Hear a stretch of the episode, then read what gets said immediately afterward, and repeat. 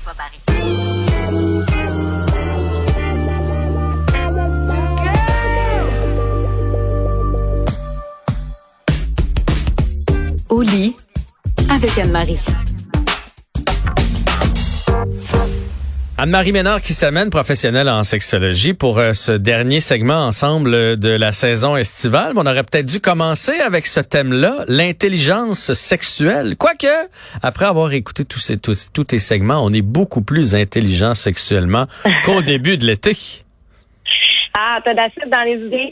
Euh, je me suis dit comment est-ce que je peux terminer la saison? Aujourd'hui, on a parlé de tellement de choses, autant des composantes psychologiques, émotionnelles de la sexualité que des composantes plus anatomiques et physiques. Puis je me suis dit, ben, pourquoi pas finir en vous donnant quelques petits outils là, pour consolider tout ça, puis euh, vous, envoyer dans l'univers, dans la sphère intime et euh, à la découverte de tout ça. Parfait. Alors, qu'est-ce que c'est l'intelligence sex- sexuelle? Il y a beaucoup de gens qui pensent que le bon sexe, ça dépend des prouesses physiques, hein, de nos performances physiques, de la technique. Il y a des gens qui se disent, bon, ben, tu as eu beaucoup de partenaires sexuels, tu devrais être bon Mhm. euh, dans la chambre à coucher. Mais il y a un facteur qui est un petit peu plus puissant et important que ça, et c'est notre tête. Ouais. Donc, notre plus gros et plus important organe sexuel, ben, c'est celle l'avant aujourd'hui, c'est notre cerveau. Que c'est bien dit.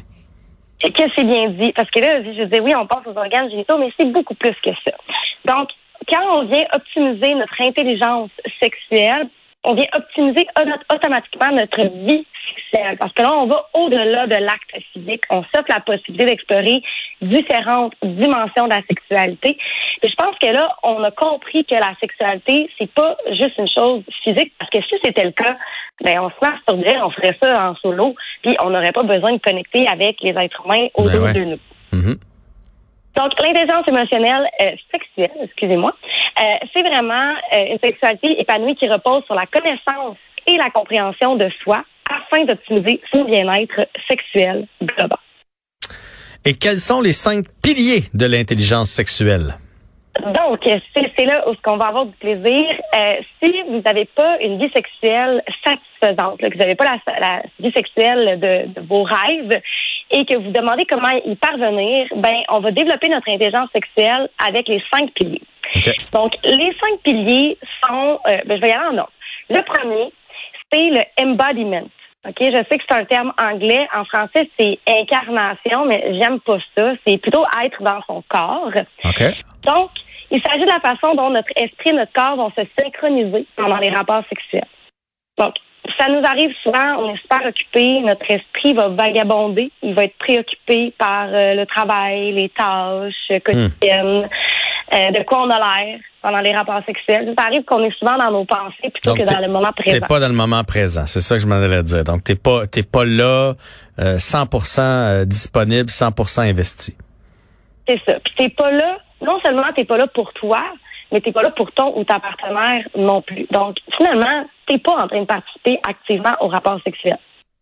Donc, Hmm. Puis, puis ça, malgré toute la, bonne- la bonne volonté, là, ça peut être euh, des stress de la journée, ça peut être euh, les enfants qui sont couchés pas loin, ça peut être plein de choses là, qui te sortent de, de, de, de ce petit moment présent-là, puis qui fait en sorte que tes pensées partent ailleurs. Exact. Donc, ça peut être un stress financier, ça peut être un stress au niveau de la santé, des enfants, ça peut être quelque chose qui est arrivé au travail. Il y a plein de choses qui viennent affecter notre sexualité et notre désir. Donc, ça, c'est un peu, c'est plate, en fait, parce que pourquoi on aurait euh, des rapports sexuels, c'est pas pour avoir du plaisir. Donc, je veux euh, donner une façon d'améliorer le embodiment. Ben, c'est de pratiquer la pleine conscience et la respiration consciente. Euh, bon, la pleine conscience, les gens ils vont se rouler les bon, qu'est-ce que c'est ça, là, ces affaires-là. Mais c'est vraiment juste de revenir dans le moment présent. Puis il y a eu beaucoup d'études qui ont été faites sur l'impact de la pleine conscience dans nos vies, euh, puis dans la sexualité. Puis les études rapportent vraiment que ça augmente considérablement la satisfaction sexuelle. Donc, ça vaut la peine de la pratiquer. Et pour le faire, ben, je vous conseille de commencer en dehors de la chambre à coucher. Comme ça, ben, quand tu arrives dans tes rapports sexuels, t'es pas en train de te demander comment tu peux faire la pleine conscience, parce que là, t'es pas en train de faire la pleine conscience. Ah ouais, je comprends. Tu l'as pratiqué euh, préalablement. C'est ça, plus tu le maîtrises. Parfait. Le deuxième, c'est la santé. La santé, donc, euh, ben, ça, il s'agit pas seulement de bien-être physique. Oui, ça, il s'agit de ça. Donc, est-ce que tu as des blessures? C'est comme quand tu vas courir un marathon. tu es blessé au genou, ça va pas bien. Euh, si tu as des douleurs au dos, etc. Donc, ça vaut la peine de prendre soin de sa santé physique. Mais il faut savoir, parce que ça a un impact sur le rapport sexuel, mais il faut savoir aussi que ça implique notre santé euh, plus mentale, notre santé physique, donc au niveau des hormones. Est-ce que tes hormones sont bien balancées? Est-ce qu'il y a un équilibre autour de ça? Comment va ta santé mentale?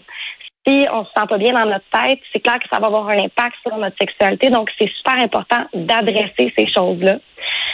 Euh, il y a beaucoup de gens qui prennent des médicaments comme des antidépresseurs, par exemple, et il faut savoir que ça, ça peut influencer notre réponse sexuelle, ça peut influencer notre désir sexuel. Donc, ce sont toutes des choses à prendre en considération euh, pour optimiser euh, votre vie sexuelle. Après ça, on enchaîne avec la collaboration. Donc là, on a besoin d'être deux là, pour euh, ce pilier-là. Tout à fait deux ou plusieurs. Hein? Ah ben oui, on- ah, ben, t'as bien raison. Euh, ben là, on crée une atmosphère dans laquelle les deux partenaires vont contribuer activement au bonheur sexuel partagé. Donc, ça, ben, regarde, on se le cachera pas, ça nécessite une excellente communication, euh, une compréhension du jeu dans l'énergie sexuelle, dans les polarités sexuelles, donc la dynamique des énergies. Est-ce qu'aujourd'hui, c'est moi qui prends les devants, qui dois initier? Comment tu te sens? Donc, c'est important de se parler puis d'être capable de se donner le flambeau mutuellement. La connaissance de soi, ben ça, je pense que c- on l'a appris là tout au long de l'été à quel point c'est c'est important. Faut pas se fier sur l'autre pour euh, combler nos désirs, savoir euh, savoir où sont nos euh, nos zones, nos euh, où est c'est quoi le bon chemin dans le fond là pour arriver à, à l'orgasme. Il faut se connaître de fond en comble.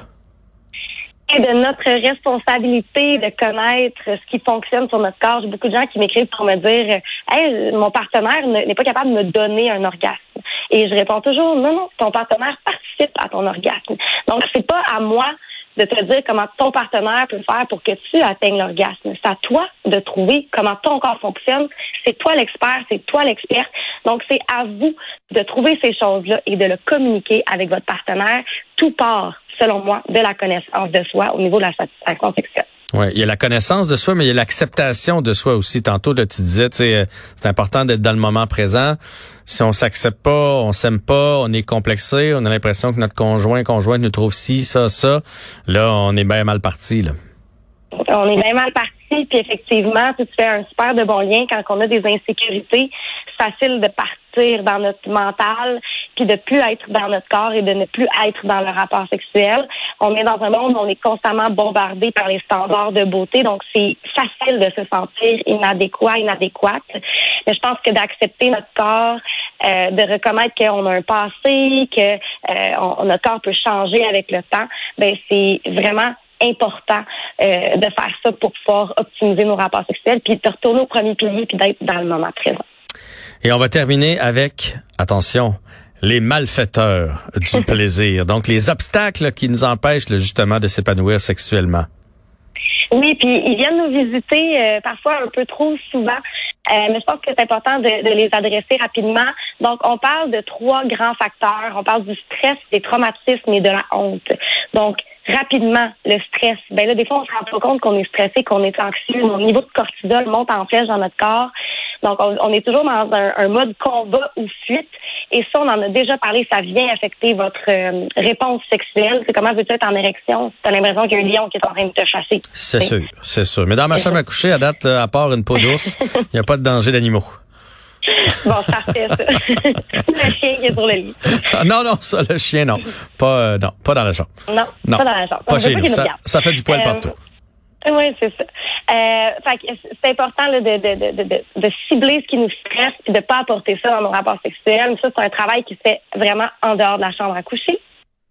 Et ben, on a les traumas.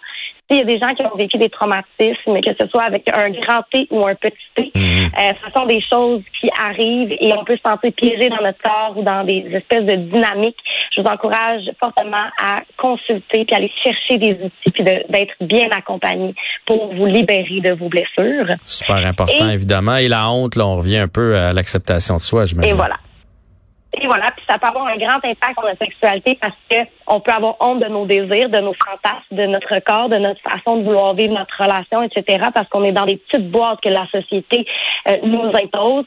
Mais je pense que ça vaut la peine d'ouvrir les discussions sur le sujet. Renseignez-vous sur euh, sur vos désirs, vos fantasmes, parlez-en, puis euh, laissez la honte de côté parce que y où est-ce qu'il y a de la honte, il n'y a pas de plaisir dans la sexualité.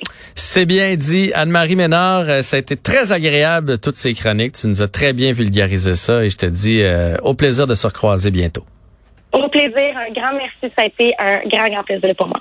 Salut! Bye bye. Ah ben c'est c'est c'est ce qui complète euh, ce- cet épisode euh, de Oh, j'ai une main d'applaudissement. Ici à Cube, ça a été vraiment un plaisir de vous accompagner tout au long de l'été. J'espère qu'on vous en a fait apprendre davantage euh, sur euh, différents sujets, j'ai réussi à poser les bonnes questions à nos invités qui euh, faisaient l'actu.